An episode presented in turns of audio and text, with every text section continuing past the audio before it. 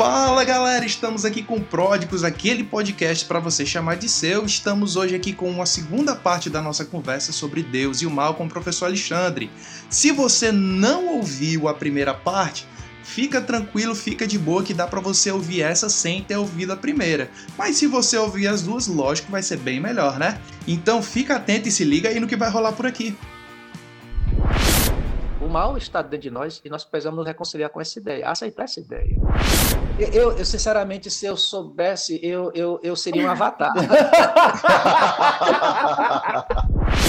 a aventura da gente, da gente refletir sobre esse tema, você vai beirar a, a, a heresia com, com a grande possibilidade de apostatar.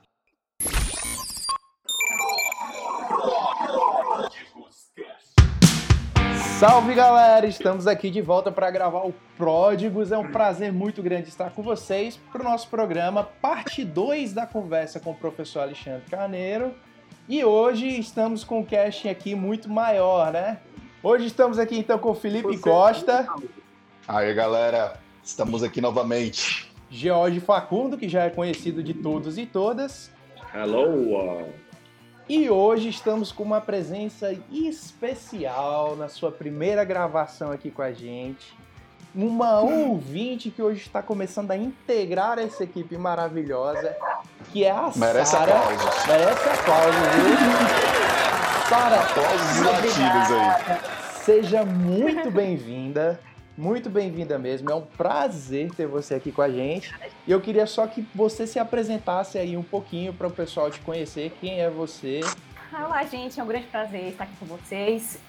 É, eu sou muito crítica, tenho um posicionamento muito metódico em diversos assuntos.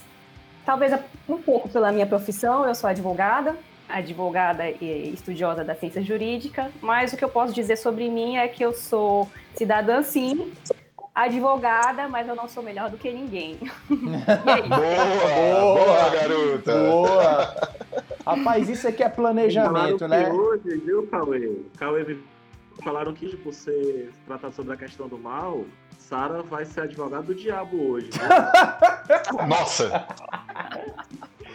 não é pra tanto, gente. É, eu já ia dizer que a gente está se planejando aqui, já munindo a equipe aqui para evitar futuros processos, né? Evitar não, mas pelo menos ter alguém aqui na equipe para poder ajudar a gente com ele. Evitar os danos.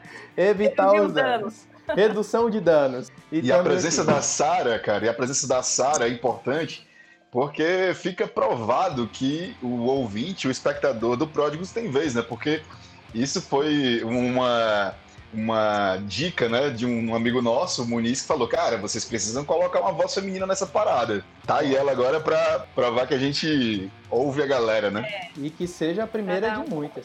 Equilíbrio nessa balança, né? É. Verdade. É, mulher aqui tem voz e vez, cara.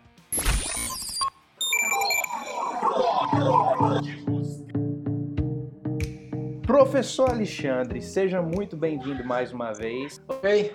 Show, você tá ouvindo a gente aí direitinho? Sou sim. Para quem não estava ah, ouvindo beleza. a gente no episódio passado, o professor Alexandre é professor e doutor em sociologia, tem uma profundidade muito grande ali no campo da, das ciências políticas e principalmente nas discussões entre religião e cultura, e está aqui para falar com a gente um pouquinho sobre o mal. Professor, a primeira pergunta que eu tenho para o senhor é resgatando um pouquinho do nosso papo passado, certo? No papo passado, a gente okay. começou falando que a gente olhar para o mal a partir da perspectiva judaico-cristã não era a melhor solução para a gente naquele momento. E o senhor optou pelo caminho filosófico e citou Nietzsche e Spinoza como uma boa referência para a gente entender o mal. Só que aí, professor, eu queria que assim, nem todo mundo tenha um conhecimento de Nietzsche e Spinoza, e o senhor, em poucas palavras, nos ajudasse a entender qual é o conceito de mal a partir da perspectiva desses filósofos. Ok.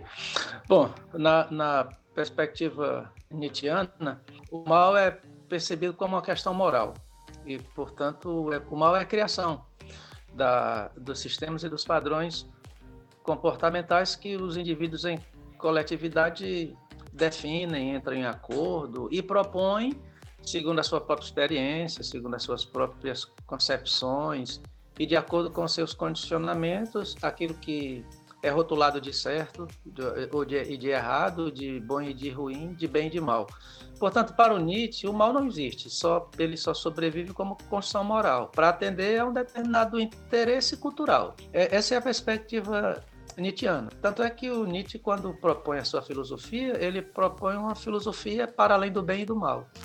Ou seja, uhum. não, não, é possível, não é possível produzir uma verdadeira filosofia se você é refém desses conceitos. O ato de filosofar, na perspectiva nietzschiana, seria, acima de tudo, um ato de liberdade dessas concepções de bem e mal. E, num certo sentido, a gente acaba sendo obrigado a, a concordar com essa percepção. Se você pretende aprofundar as suas reflexões, se você pretende avançar em busca de uma, de uma idoneidade é, no campo do pensamento, é, uma das primeiras é, é, atitudes a, a tomar é, é, fugir um pouco dessas cápsulas morais, é, é, é se afastar um pouco desses cárceres morais. eles impedem a, arte da filosofia. E, e, para o Nietzsche, portanto, é preciso que se, se coloque numa, numa, numa situação, num, num, lugar em que essas influências não, não consigam afetar a, a capacidade de, de, reflexão.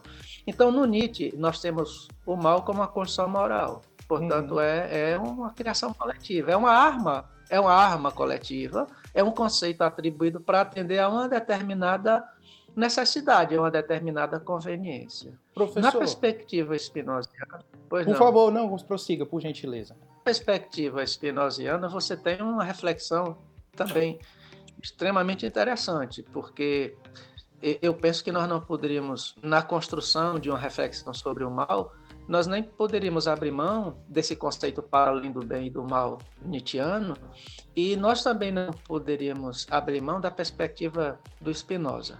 Porque o Spinoza entende que o mal incorpora a estrutura da nossa natureza, ele compõe a nossa natureza. Eu gosto muito disso, porque normalmente, ah, sobretudo no ponto de vista teológico, eh, e num certo sentido também no plano moral, o mal é uma força que nos invade, é uma força que nos toma, que nos coloniza, portanto, algo que vem de fora. Na, na orientação da filosofia do Spinoza, o mal está dentro de nós e nós precisamos nos reconciliar com essa ideia, aceitar essa ideia. Nós precisaríamos nos converter a essa percepção de que o mal não está fora, não é algo que esteja para além de mim, mas é algo que está em mim. É, note que a orientação filosófica que você vai encontrar no, no num certo sentido, ela, ela, ela vai descortinar um horizonte diferenciado daquele é, habitado na filosofia do Nietzsche. Enquanto Nietzsche propõe a filosofia se colocando para além do bem e do mal, a filosofia spinoziana propõe que nós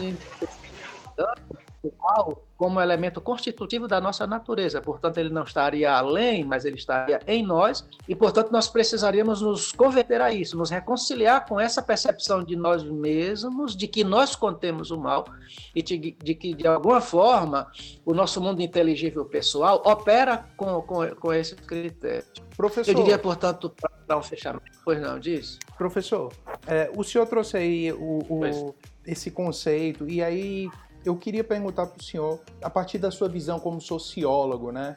Hoje a gente tem uma discussão aí muito de imputar lados, né? O Brasil hoje está bem polarizado. E cada lado aponta para o outro como sendo o mal, né? O lado mal, né? Como é que a gente consegue lidar com essa realidade? Como é que o senhor faz uma análise dessa realidade? Bom, eu, eu penso que a, a gente poderia produzir um, um, um horizonte de compreensão dessa, dessa polarização é, sem restringir o, o momento na, da, da, da, realidade cultural brasileira, que é muito característico e, evidentemente, representa muito essa, essa polarização. No entanto, me parece que, que, no ponto de vista da sobrevivência das culturas humanas, a, o caminho mais fácil foi a polarização, uma forma mais, mais imediata de organização social, de, de, de, de exercer o poder de padronizar condutas, uh, o exercício da dominação sobre, sobre os indivíduos, a busca de perpetração de algum tipo de ordem que valorizasse determinados padrões de costumes, o caminho mais fácil foi propor que existe um mal existe um bem. O bem é aquilo que nós queremos, é a determinação que nós estamos fazendo. A nossa lei é o bem, a vontade do nosso povo é o bem. Aquilo que está prescrito nas nossas escrituras sagradas, aquilo que os nossos deuses falam e aquilo na, no qual nós acreditamos é o bem. Agora, aquilo que o outro acredita, o outro povo, a outra cor, é, a outra crença, aquele que não faz parte do, da nossa convivência, que, que está alheio aos nossos horizontes, isso representa o mal. Eu diria que a construção de bem e do mal e essa polarização, ela obedece a um ideal, antes de mais nada, de natureza política. Ou seja, é, é, é fundamental para a, a, manutenção de determinadas culturas que elas se oponham às, às demais que ela sustente a sua identidade em oposição às outras. Portanto, o Deus verdadeiro é sempre o meu e o, o Deus é o Deus é o Deus do outro. Ou seja, eu sou habitado pelo Espírito Santo e você é possuído por uma entidade do mal. Ou seja, nós acreditamos no bem, portanto, nós temos o céu e a salvação, e, e você, porque não faz parte, você está no inferno. No ponto de vista político e cultural, no ponto de vista da moral, nós temos um padrão de comportamento que, que, que reflete, segundo a nossa cultura, o bem. Qualquer comportamento alheio a esse, a esse padrão de conduta estabelecido e imposto representaria o mal. Portanto, as pessoas deveriam ser punidas, elas deveriam sofrer algum tipo tipo de sanção, porque o seu comportamento é mau. Mas, evidentemente, que esse comportamento que é considerado mal é considerado mal em relação a uma determinada vontade, em, em, relação a um determinado núcleo de dominação, a uma ordem que controla uma cultura. Eu diria que sem essa polarização, não haveria possibilidade de existência nem do bem nem do mal. Ou seja, para a existência do bem e do mal, essa polarização é necessária. Portanto, se nós hoje vivemos uma polarização no Brasil, é porque nós temos distintamente é, esse valor é, é, é no DNA da nossa cultura, de maneira tal que eu não enxergo nada de bom no outro lado que não é o meu lado.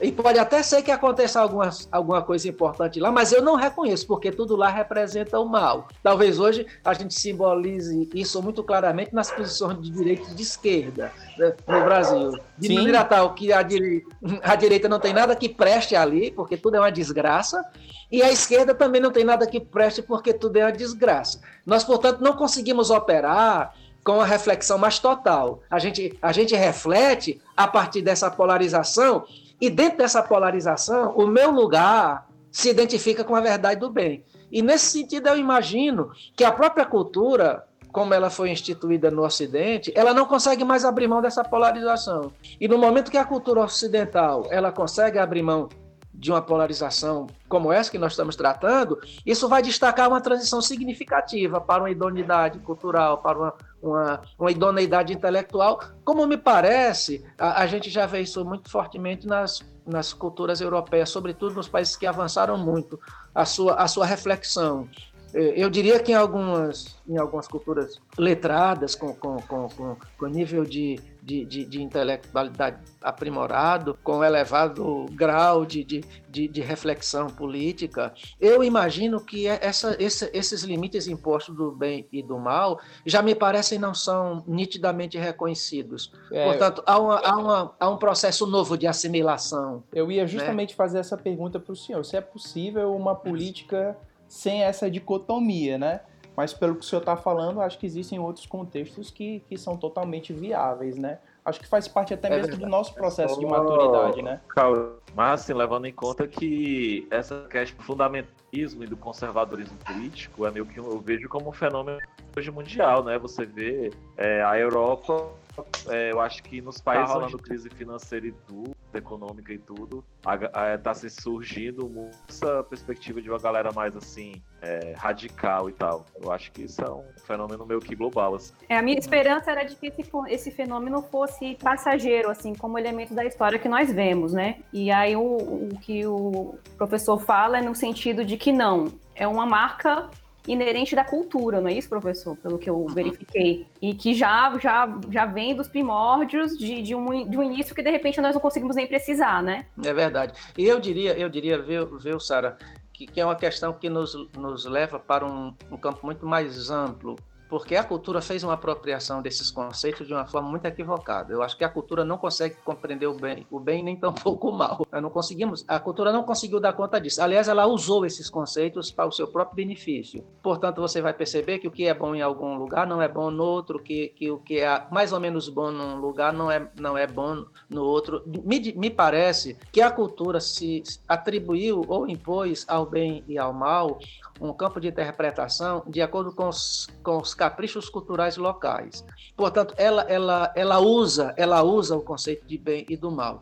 No entanto, a gente talvez pudesse imaginar, é, e eu diria que aí talvez fosse inadequado a gente usar essa terminologia bem e mal. Quando a gente pensa na, no equilíbrio do cosmos, quando a gente pensa no equilíbrio do universo, quando, Qual quando a seria gente correto? pensa. Eu, eu, sinceramente, se eu soubesse, eu, eu, eu seria um avatar.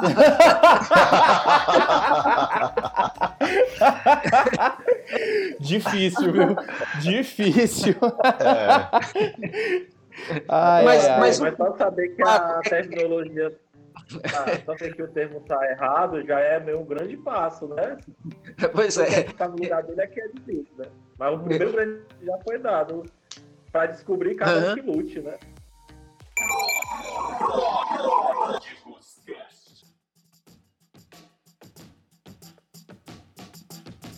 E aí, galera, espero que você esteja gostando da nossa conversa. Já deu para ver que aqui a gente dá espaço para os nossos ouvintes, né?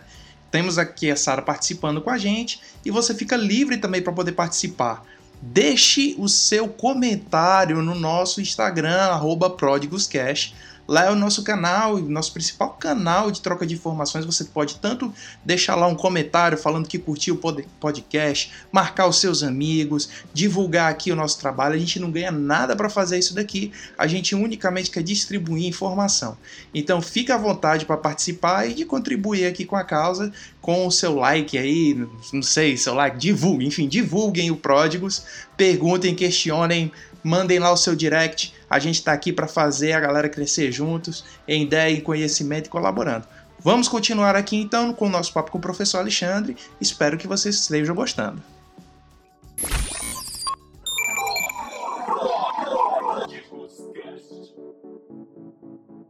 Uma coisa interessante que o professor colocou no primeiro episódio a respeito disso, da forma é, ocidental né, que a gente enxerga isso e a forma como a- as pessoas, por exemplo, da cultura mais oriental, uma cultura mais milenar, elas entendem isso, né? E aí eu lembro daquele símbolo do yin e yang, né? Que é aquela metade da- do círculo branco com uma bolinha preta, metade do círculo preto com uma bolinha branca e eu não sei se o que eu aprendi sobre isso está totalmente correto, mas significa dizer que nenhum é, está livre do outro, mesmo dentro do espectro é, mais claro e iluminado, pode haver a escuridão, um ponto de escuridão, e dentro do espectro mais escuro, né, mais obscuro, pode também haver um- uma margem ou um pontinho de luz, né? Eu não sei se eu Ah. aprendi É. Corretamente o significado. Né? Faz, o, o mal faz parte da nossa, nossa natureza, né? E dentro desse contexto, aí a minha pergunta é, professor, se Deus é o bem e o mal, quem é o diabo? A- a- Essa é uma questão teologicamente bastante complicada, porque se você, Complicada. se você aceitar a aventura da gente, da gente refletir sobre esse tema, você vai beirar a, a, a heresia com, com a grande possibilidade de apostatar. Mas, mas na verdade, a, a gente precisaria é, pensar no que seria um conceito racional, adequado, é, amplo, que pudesse significar o que nós entendemos por Deus. Necessariamente eu não, eu não acho que o conhecimento no- nos leve ao ateísmo. É, isso é absolutamente inadmissível. Glória a Deus. Na medida, na medida que você conhece, você precisa renunciar à crença no, no sobrenatural, no supremo. Necessariamente não. O que eu, o que eu assevero e concordo, inclusive porque já li isso, é, e me parece que foi Pastel que falou, não tenho certeza, me parece que foi, é, pouco conhecimento afasta o homem de Deus. Muito conhecimento o aproxima. Eu estou lembrado que o Steve Hawking, quando começou a trabalhar a teoria do tempo, ele começou como ateu. Depois ele percebeu nos seus estudos que tudo no universo tinha uma intenção. Quando ele percebeu que havia uma intenção no universo, ele retornou, ele retornou à crença de entender que há alguma coisa nessa direção. Né? Eu, eu, qual seria um, um, um, conceito capaz de dar conta da grandeza de Deus? Qualquer conceito nessa direção incluiria em Deus o diabo, porque Deus seria, numa melhor expressão, por mais pobre que ela seja, a, a totalidade da existência de todas as coisas. Portanto, nada existiria fora dele. Ele é a totalidade de tudo, como um, um sistema harmônico que em si harmoniza todas as coisas. Nesse sentido, o diabo não podia estar fora. Até porque a forma de atribuir ao mal o conceito de diabo foi muito ruim. Foi muito... Nós estragamos com o mal, não, não por causa da, da criação do diabo ou de Satanás, mas pelo fato da gente ter perdido a pedagogia dessa força, que é uma força que é uma energia, e que ela, ela tem um papel significativo significativo na produção de maturidade, de idoneidade de equilíbrio. Abrir mão da, da mal, é, é, excluí-lo, tentar se livrar dele, representaria a, a morte da possibilidade da idoneidade, da constituição, da constituição ética. Vendo de uma forma muito pobre, não tem identidade para o bem sem o mal. Se não tem mal, também não tem bem. É, para, parafraseando Lulu Santos, não haveria, não haveria luz se não houvesse escuridão, né? Hum, perfeito. E parafraseando, e parafraseando Raul Seixas na música do trem, né? Oi, o mal, vem de braços e abraços com o bem no romance astral. Tudo que a ai, gente ai, ai. rotula como mal me parece ser uma, uma compreensão equivocada do que ocorre na natureza. Veja bem, a natureza não traduz como mal o, o fato, por exemplo, de, de uma erupção vulcânica. Não é mal. A natureza uhum. não vê isso como por exemplo, um, um, um, carnívoro que despedaça um herbívoro e se alimenta da sua carne. Isso não é um mal para a natureza. Uhum. A, a, gente, a gente acaba atribuindo isso a, a, a um conceito de mal, mas a natureza não vê assim. A natureza vê isso como equilíbrio. Eu, eu não sei, e, e volto a dizer, na tradução do mal, a partir do lugar da cultura, acontece um prejuízo enorme, um prejuízo enorme, porque a gente, a gente acaba distorcendo o papel do mal. Uhum. É, é, isso vai, vai, vai acabar estabelecendo uma relação muito forte com a discussão que o Facundo propôs no encontro passado sobre o encontro do diabo com Deus no livro de Jó. Sim. Você tem ali, você tem ali um papo legal, um papo legal demais, de de, de, de, pessoas que se estimam, que se respeitam profundamente. Eu diria que está ali as duas dimensões de Deus. E, e para vocês não me não me criticarem muito, eu nem quero dizer que ali Deus estava conversando com ele mesmo, entendeu? Mas, a, mas a, o contato, a relação ali é, é, de muito respeito. Cara, de onde é que tu vens? Pô, tá, tava dando um giro por aí e tal. E na presença de Deus, comparecendo a uma reunião solene. Então, me parece que tanto, tanto a cultura como a teologia, que é uma cultura, ao, ao propor uma concepção de mal, faz isso para atender a determinados interesses e torna esse conceito não mal. Porque me parece que o, o, o que a gente chama de mal, ou, que, ou aquilo que na natureza, ou no equilíbrio do universo e, e existe como mal, não está nem aí para o que a gente pensa que o mal seja ou não seja. Me, me parece e eu hoje estava assistindo uma, uma entrevista com a Marina Lima, com dois filósofos, um, um, e, eu não me lembro mais o nome deles, mas um papo extremamente, extremamente interessante, em, em que se falava muito dessas, dessas construções, dessas construções culturais. O, o, que, o que ocorre é que a cultura, de, de acordo com seu, com seu com seus emblemas políticos, vão fazer uma tradução de mal para atender a, a, a certos caprichos e, e, a certos, e a certos interesses. No, no plano do universo, e, e, eu me lembro que o, o papo que eu estava me referindo é exatamente esse. O mundo está a, a, a, a revelia da gente. O mundo é mundo e não, não tem o que alterar. A gente não pode, não pode mudar o curso dessas coisas porque estão além de nós. Então, eu diria que, que a composição do universo engloba essa totalidade e, e, as, e, e, os setores, as energias que o compõem, operam em perfeito equilíbrio. É por essa razão que, quando a gente invade uma, uma, atmosfera em que esses sistemas não foram contaminados pela, pelos conceitos, você vai encontrar outras explicações. Por exemplo, eu acabo de propor o que ocorre na natureza. Para mim, uma erupção vulcânica é um mal, para a natureza Sim. não é. é. Para mim, um, um carnívoro se alimentar de um herbívoro, é, isso representa uma violência. A natureza assiste esse, uhum. esse, essa cena dentro de um quadro de perfeita normalidade. Há até quem separe esses tipos de mal, né, professor? Chama, chama mal físico, né? É, uhum. mal, mal moral e tal. Professor, uma inquietação que eu tenho é o seguinte: eu acho que faz parte do ser humano encontrar e apontar para o mal quando ele lida com o sofrimento.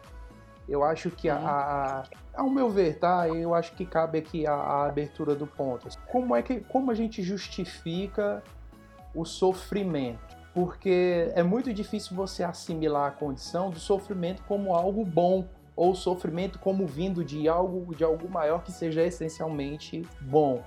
Como é que a, a uhum. gente enxerga então a convivência do bem e do sofrimento? Ou, ou existe, existe um sofrimento que venha para o bem ou todo uhum. sofrimento é mal em si? Eu, eu, eu, penso que a gente vai encontrar alguns lampejos legais no, no, no próprio campo da teologia e, e, efetivamente a filosofia ela tem uma reflexão talvez é, bem mais profunda a, a, esse respeito. No campo da teologia você vai você vai encontrar alguns alguns insights muito legais. Eu poderia citar um, um texto memorável de Paulo no capítulo 8 de Romanos, quando eu acho que numa, num momento assim de profunda maturidade, que não é não, não é esse sempre o estado paulino, Paulo vai de um polo ao outro, mas nos, nos momentos de grande lucidez, ele chega a ser ele chega a ser extraordinário, a reflexão que ele faz chega a ser interessantíssima. E num desses momentos de, de pura lucidez, ele diz que todas as coisas cooperam para o bem. E eu acho, acho isso extremamente grandioso entendeu? Extremamente grandioso. Porque ao, ao afirmar que, que, todas as coisas cooperam para o bem, ele acaba resgatando um bem que há no mal. A interpretação que se tem muitas vezes desse texto, desculpa ele cortar mais uma vez, é, uhum. eu, eu, sou, eu sou o kit Tramontina daqui, eu corto toda hora.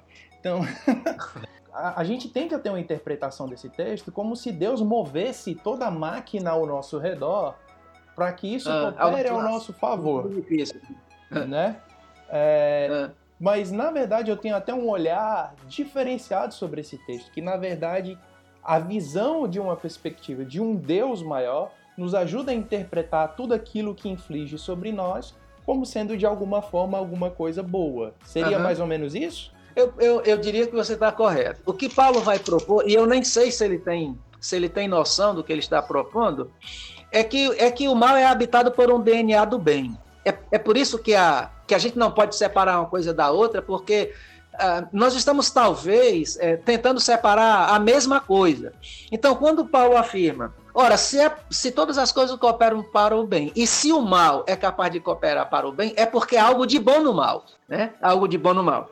E, e da mesma forma que a gente, a gente poderia dizer que o DNA do bem está no mal, talvez a gente pudesse afirmar que o DNA do mal também está no bem. Nós estamos falando de um equilíbrio, nós estamos falando de uma totalidade, nós estamos falando de uma unicidade composta por essa diversidade de energias que complementam uma, uma a outra. Então, no ponto de vista teológico, essa me parece ser uma das situações mais claras e, e que abre um, um leque de, de enormes possibilidades para que nós pensemos o mal dentro dessa roupagem eclesiástica que talvez tenha sido uma, uma das piores, um dos piores disfarces que se atribuiu ao mal, é, é, evidentemente que em grande medida con, é, é, é condizente com, a, com, com, os valores morais que deram forma às nossas concepções culturais de mal. Mas nós temos na teologia alguns, alguns insights interessantes como eu mencionei no nosso encontro passado,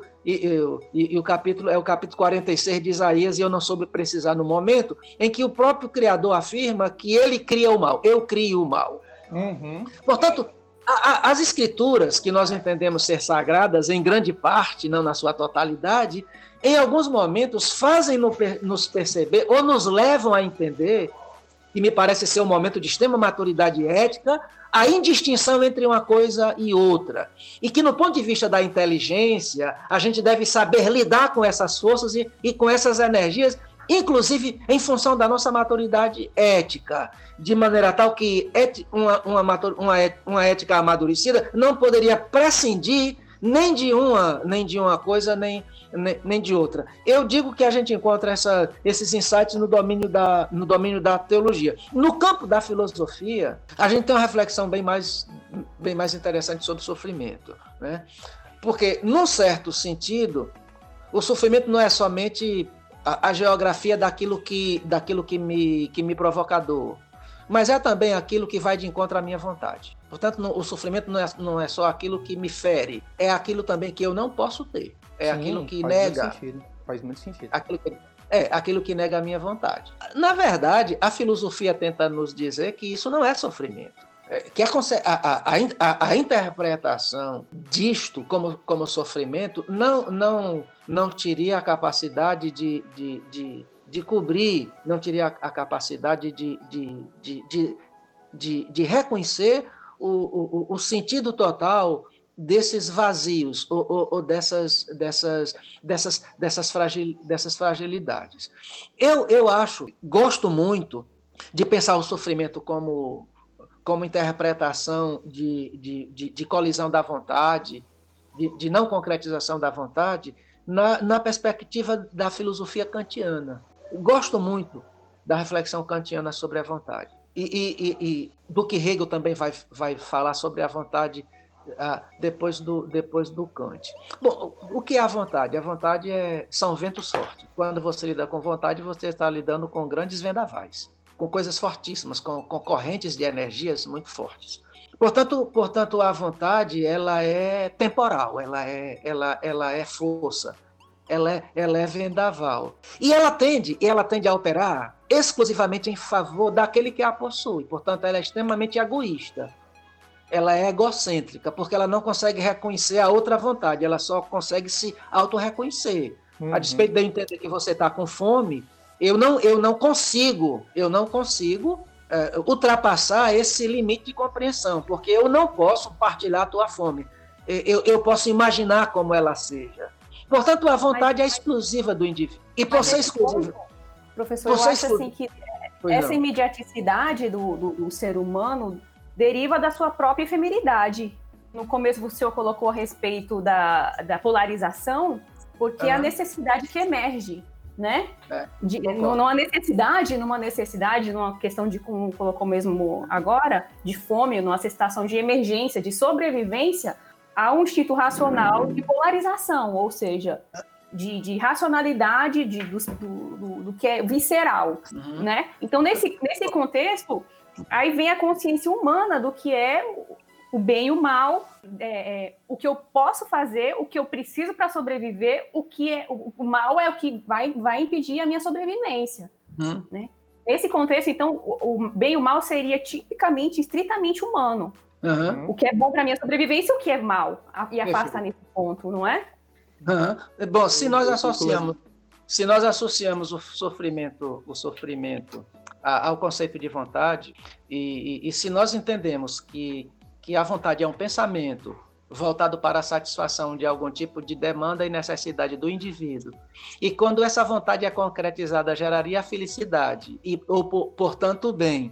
Quando essa vontade não não fosse concretizada, geraria o sofrimento e, portanto, e, portanto o mal.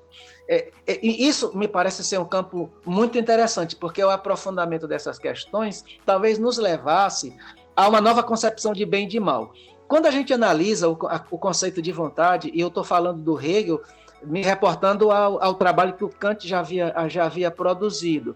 Quando a gente trabalha essa concepção filosófica da vontade, não tem como você lidar com esses textos sem você chegar a uma conclusão que, inclusive, eu já mencionei. Acho que o Facundo já deve ter me ouvido falar sobre isso, porque eu me lembro que falei isso na ICA um, tempo, um tempo atrás, de que nós não podemos atribuir a Deus uma concepção de um ser de vontade.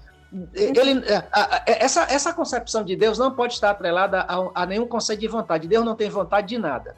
Ele não tem vontade. A, a vontade é uma prerrogativa de, de, de seres incompletos, de, de seres uh, uh, frágeis, não concluídos. Portanto, eu só sinto vontade se eu sinto falta. Se eu digo que Deus tem algum tipo de vontade, não, Deus quer que você faça isso, Deus quer que você faça aquilo, Deus está precisando de algo de você. Ora, isso não é Deus, isso é outra coisa. A gente pode até Rapaz, se tem alguém aí, que seja. Se tem alguém aí que tá orando para saber da vontade de Deus pro seu namoro, acabou de perder todas as. Pois é, Deus não tem vontade. Deus quer que você seja feliz com a Maria, com a Francisca, com a Joana, com a Antônia, com a Honorina, com.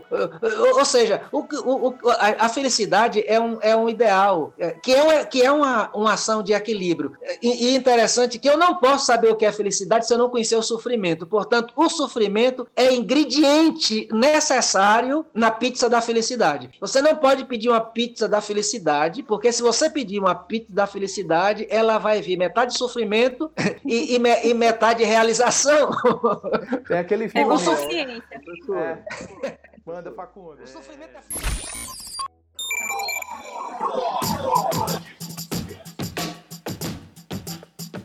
Então, galera, espero que vocês estejam gostando do nosso papo aqui. E o nosso recadinho de hoje é ainda divulgar a Associação Voar. A Associação Voar é uma instituição aqui de Fortaleza, uma ONG que atende a mais de 100 crianças aqui na nossa região, dando assistência educacional e apoio social.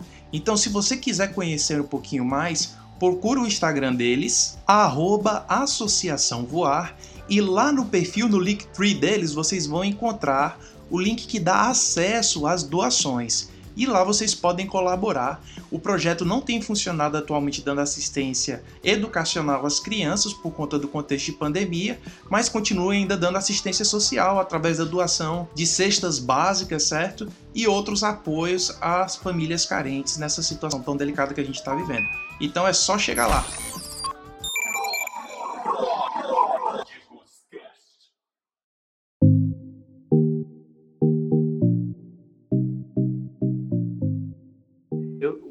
Essa fala e tudo é, fez lembrar, assim, me fez pensar que meu que não é chegar à conclusão no papo deles, né? Vai apenas devagando e tudo, mas dá uma ideia que o bem e o mal é a conveniência de quem está no poder no momento, ou de uhum. quem tem mais poder naquele momento e tal. Uhum. E eu me solidarizo com essa ideia quando eu penso assim, por exemplo, na questão do preconceito, na questão do, da cristandade invadindo a chamada América e, e detonando os índios, a questão da todo tipo de tudo, né? Mas olhando uhum. para esse preço urbano, por exemplo, quando eu vejo a, como a, a, morte industrial dos judeus, eu sei que é uma coisa um pouco extremo para falar, né?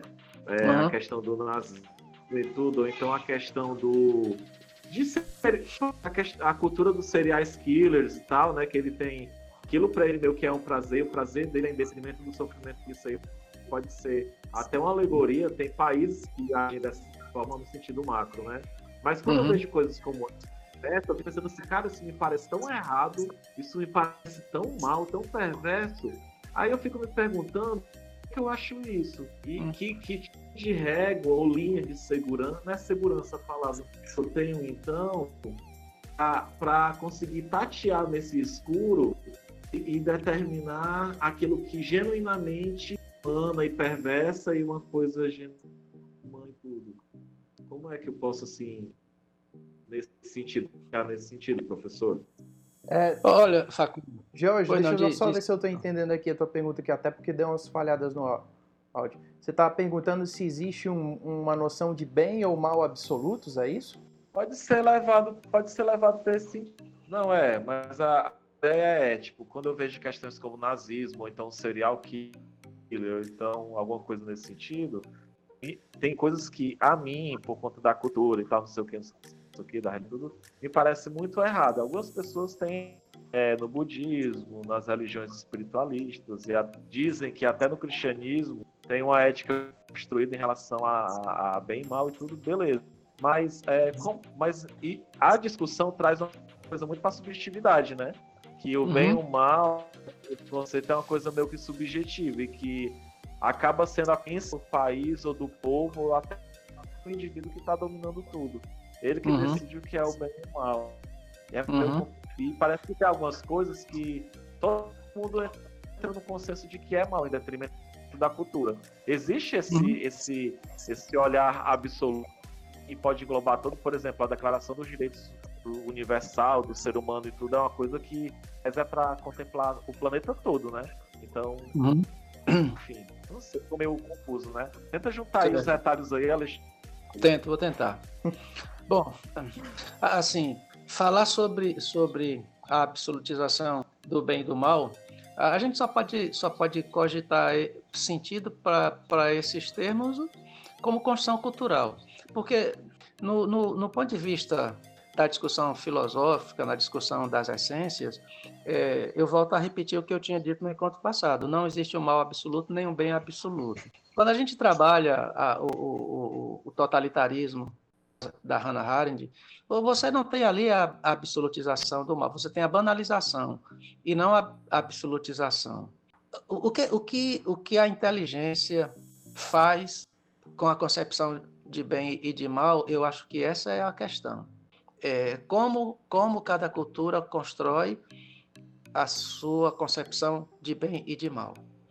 Essa é uma construção de natureza política e que tende a alcançar patamares de lucidez, de dignidade, de justiça em alguns lugares, mais em alguns lugares menos, que tendem a ser ignoradas em, em campos de culturas que, que não avançaram seu processo de, de aprimoramento. Portanto, é, é, é um, a gente analisando a história da cultura, você encontra uma diversidade de graus e de níveis, de acordo com o trabalho intelectual que cada cultura realiza em, em torno desses, desses sentidos, que, que eu acho que é uma discussão interessante que nós estamos fazendo acerca, acerca de bem, de bem e de mal.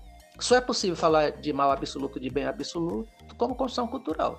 Estabelecer um critério de, de, de, diferenciação entre uma coisa e outra e propor sanções positivas a quem praticar o que é bom e, san, e sanções negativas a quem praticar o que é mal, isso só é possível a partir de um, de uma, de um domínio cultural, de uma visão estritamente local. Uhum. Aquilo que um determinado povo, ou por unanimidade ou por força de opressão, decidiu ser considerado bem o que é considerado mal. Isso só é possível a partir da construção cultural, porque numa discussão filosófica e, e, e numa discussão teológica mais, mais, mais emancipada, você não poderia pensar nem no mal absoluto, nem num bem, nem num bem absoluto. Porque isso feriria... Só pegar, o, só pegar o gancho do senhor agora com relação a, a esse ponto teológico, e eu fico muito confortável com isso, porque eu me lembro agora é, dos cinco pontos né, do, do calvinismo, e um deles é a depravação total do ser humano. Essa depravação total a, a que Calvino se refere né, aí nesse, na, na Tulipe, ela tem alguma coisa a ver com esse conceito universal de mal? Eu, eu, digo que não. Eu acredito que essa ideia de depravação total ela vai exatamente na contramão dessa concepção, dessa concepção universal. É pareceu a religião e eu acho que isso faz até um certo sentido, porque para mim te propor salvação, para mim te propor o céu, para mim te propor um salvador, eu tenho que provar para você que você não presta, que você é um lascado, que você é um desgraçado, que você é depravou-se, que não existe em você possibilidade de nada. E aí você precisa de um salvador. É a mesma coisa se eu tentar vender, vamos imaginar que eu queira vender um, um sei lá, um kit de cosmético para Sara. Eu vou ter que dizer, Sara, vamos dar um jeito nesse cabelo, vamos dar um jeito na coloração da pele. Tem que gerar que, necessidade para ter o consumo, Não, eu né? tenho que provar. Rapaz, se eu quero te vender alguma coisa para ti, porque eu digo que é um produto de beleza, eu tenho que provar que você está feio. Se eu quero te vender algum kit para desenvolver físico, para te dar massa muscular, eu vou ter que dizer que você está com está com, com, com, com músculos flácidos, que você tem acumulação de células mortas e tal. Então, eh, me parece que faz parte de um marketing de um certo marketing cultural do bem, ou seja, provar a, a decadência. Então, pareceu bem a religião, para poder vender a ideia de Deus, tenta ainda hoje vender, ela precisa provar que você está que você tá muito ruim. Eu me lembro que numa das num dos encontros de, nacionais de ABU, eu não sei nem se foi nacional, acho que foi regional de ABU, envolvendo Ceará, Rio Grande do Norte, acho que Paraíba, Pernambuco, não sei, acho que foi do Nordeste. Eu me convidaram para falar sobre fé e intelectualidade, eu fui lá em dois momentos, e, e eu me lembro que passei num dos corredores da, ali da, das salas da UES, pro, procurando um auditório, que eu não me lembro mais ainda em que auditório era, eu vi, no, eu vi um, num, num flanelógrafo, num dos corredores, um camarada escreveu, e eu com certeza eu, eu entendi que o cara era evangélico. O cara escreveu, Cristo salva. Uhum. Aí, e, abaixo, outro cara chegou e escreveu, de quê? é o vandalismo gospel, em todo canto tem. Então, efetivamente, para que eu possa te vender salvação, eu preciso mostrar que você é um perdido, que você que você está aniquilado, que você. Então, nesse sentido, a, a, concepção calvinista do aniquilamento total não, não me é salutar. Eu, eu acho que é também interpretação cultural é, é, que, que, que, nós submetemos à ideia de queda, a ideia de, de, de, de fracasso moral ou, ou, de, de, ou de depravação moral, que, que não é tem um, a ver, não é um, Tem a ver com Gênesis 3, então? Esse é, link aí com é, da tem queda. Sim. É, é, é, é, a interpretação que se faz desse fracasso moral, em que o egoísmo, a, a, a violência uh, em relação ao outro, em benefício exclusivo de si mesmo, levou, levou o gênero humano. A interpretação da, te, teológica, bíblico-escriturístico disso é que nós nos tornamos caídos totalmente da graça. Ou seja, e é esse ser destituído de, da graça, caído totalmente da graça, condenado irremediavelmente ao inferno, que precisaria de Deus. Esse é o grande é o grande marketing da religião. As pessoas que oferecem Jesus oferecem para isso. Você, você mas, mas o, senhor, o, o senhor não acha que, de alguma maneira, quando a gente olha para a história da humanidade, a gente não precisa ir tão longe, talvez até nos dias de hoje, né?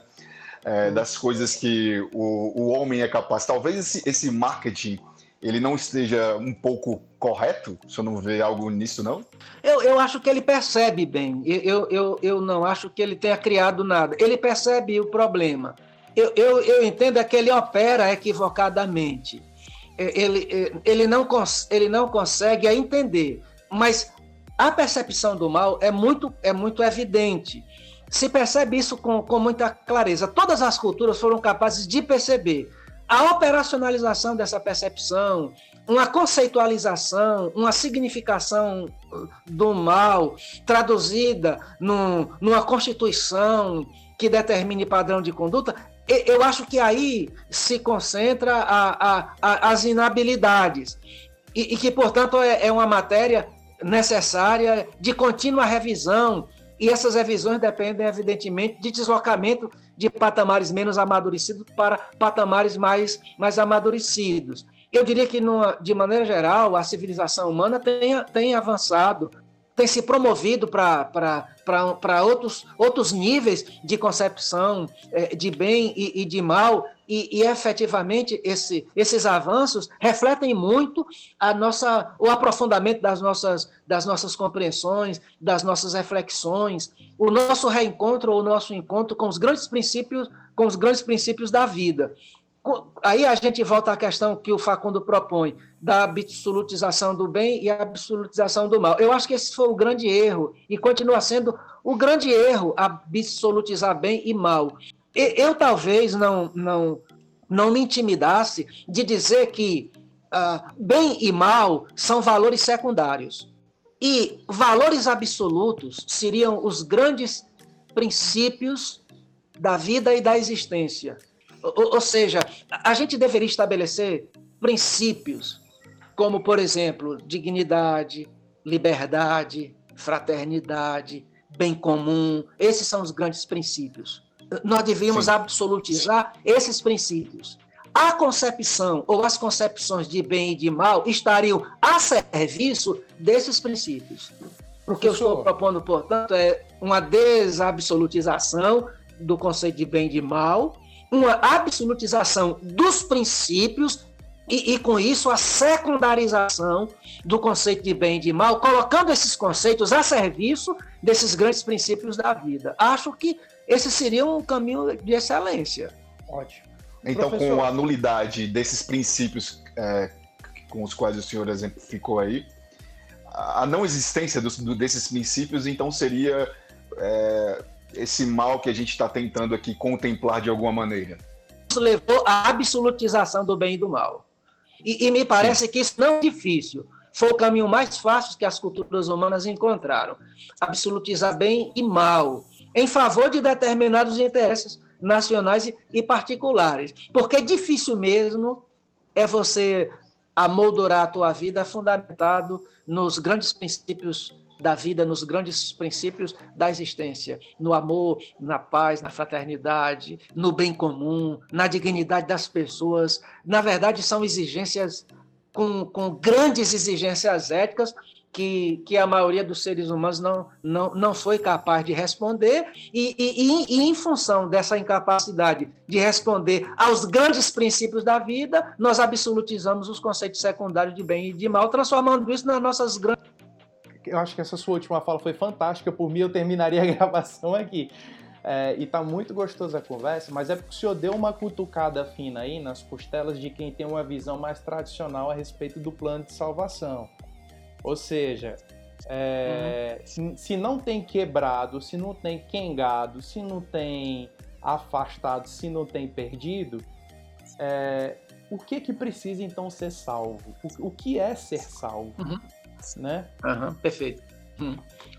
perfeito. E complementando essa pergunta, e Cauê, tu, desculpa, complementando essa, pensando aí, pensando aí nessa perspectiva que você colocou, né?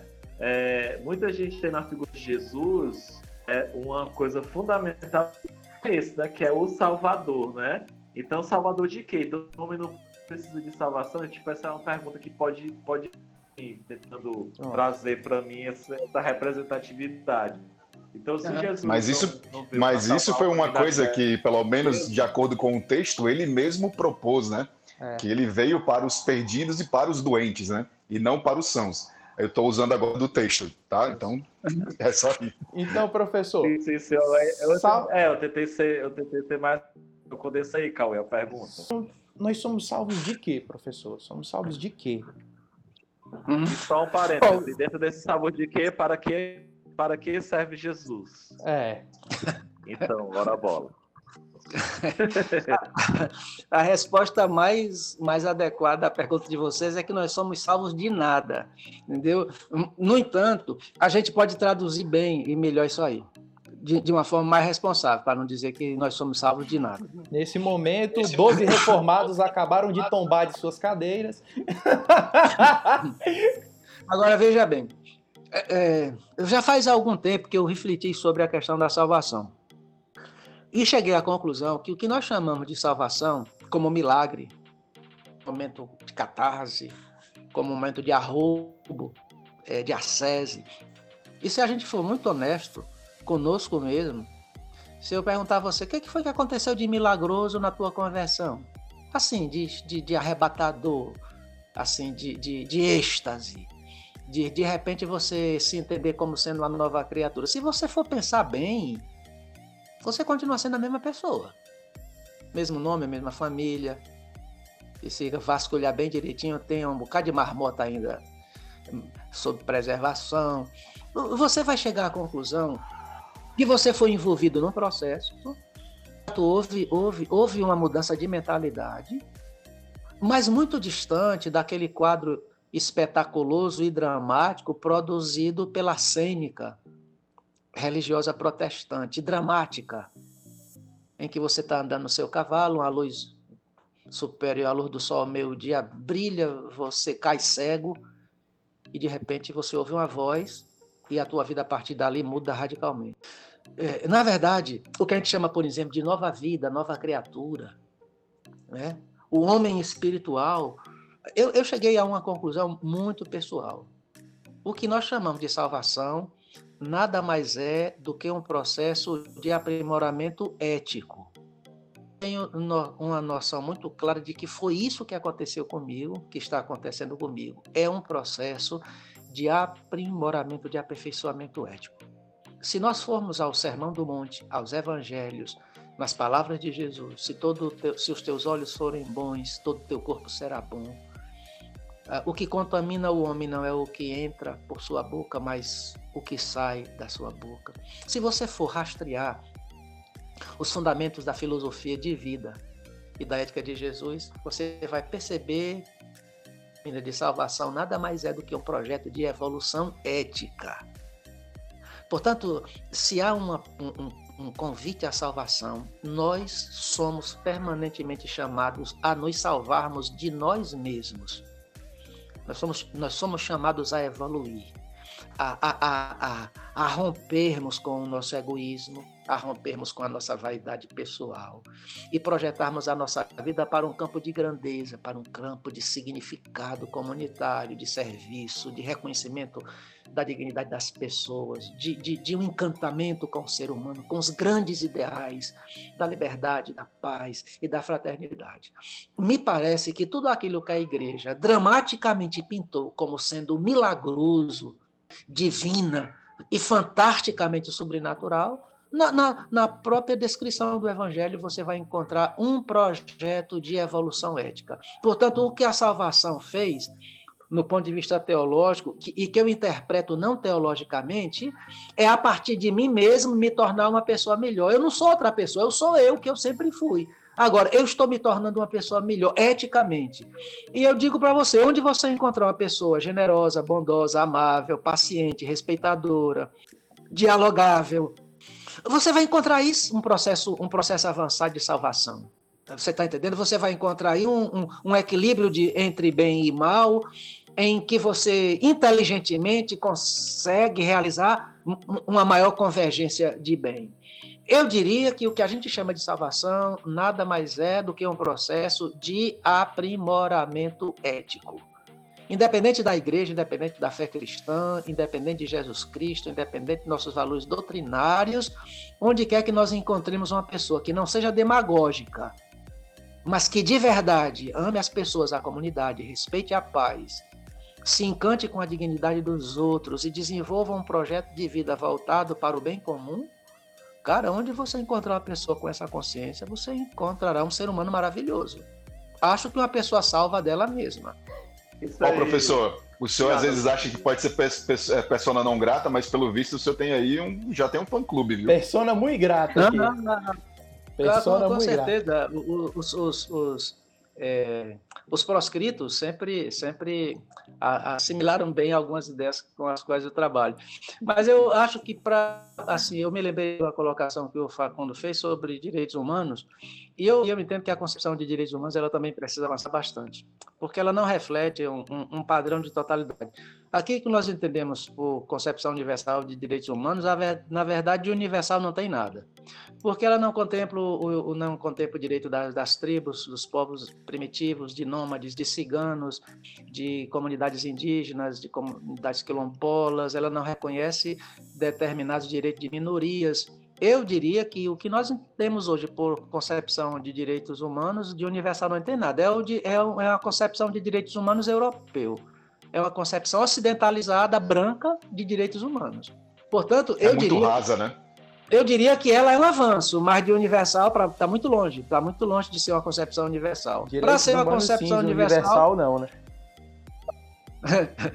a concepção de direitos humanos deveria agregar outras concepções. Professor, vou, Olha, eu, eu vou, lançar um, vou lançar aqui um, um, o desafio aqui novo, acho que a gente vai implementar aí daqui para frente, que é o desafio do miojo. Recadinho para o nosso ouvinte em três minutos. O que você deixaria de recado aí para o nosso ouvinte em três minutos?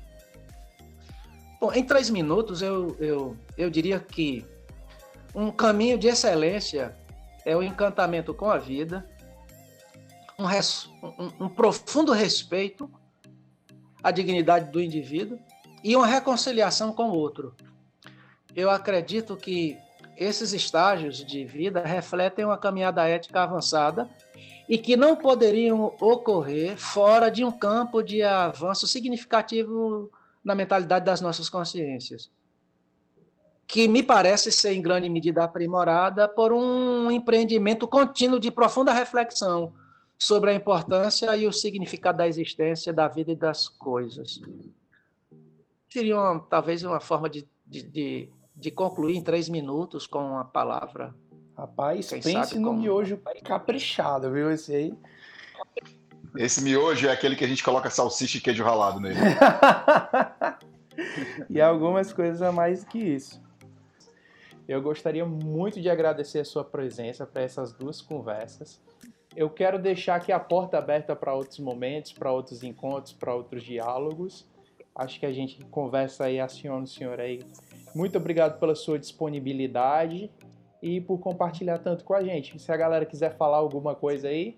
Só agradecer realmente aí a oportunidade de termos um papo tão gostoso e tão, sei lá, profundo, né? E dificilmente a gente talvez teria esse papo com outra pessoa além do professor Alexandre. Muito obrigado, professor. Chupa, Tiago!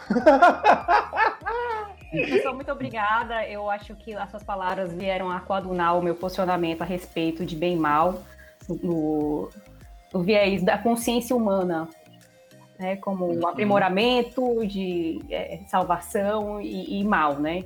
Mal em uhum. paralelo com, com perversidade, banalidade, né? Nesse, nesse sentido. Eu fico muito feliz pela, pelo, pelo diálogo, me agregou bastante como ser humano, como é, advogada. São uhum. elementos que eu vou trazer mais à minha, às minhas teses. Muito obrigada. Obrigado também.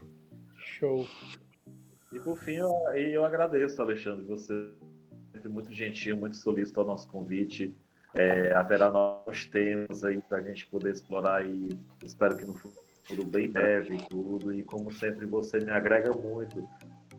Costumo dizer que o Alexandre, ele fica dizendo que às vezes é pessoa não grata em alguns pontos mas as poucas vezes que ele falou lá na ICA, fazia muitos anos que eu tinha vontade de dar um glória a Deus, assim, por um insight que ele tinha. Que, todo, que algumas pessoas ficavam horrorizadas, eu ficava, é isso, que massa, perfeito tal, cara. Eu ficava te cutucando, eu ficava te cutucando, Jorge, achando massa, é, lembra? Eu ficava assistindo, ficava assistindo do lado, é, eu ficava assistindo do lado de Sarinha, a Sarinha do meu lado, a gente ficava se cutucando, assim, o Alexandre falava com a gente se cutucando. Gente, mais uma vez, muito obrigado a todos. Sara, seja muito bem-vinda. Sua primeira participação foi ótima. Eu agradeço. Valeu, pessoal. Muito obrigado. Tchau. Valeu, boa noite. Tchau, um grande abraço.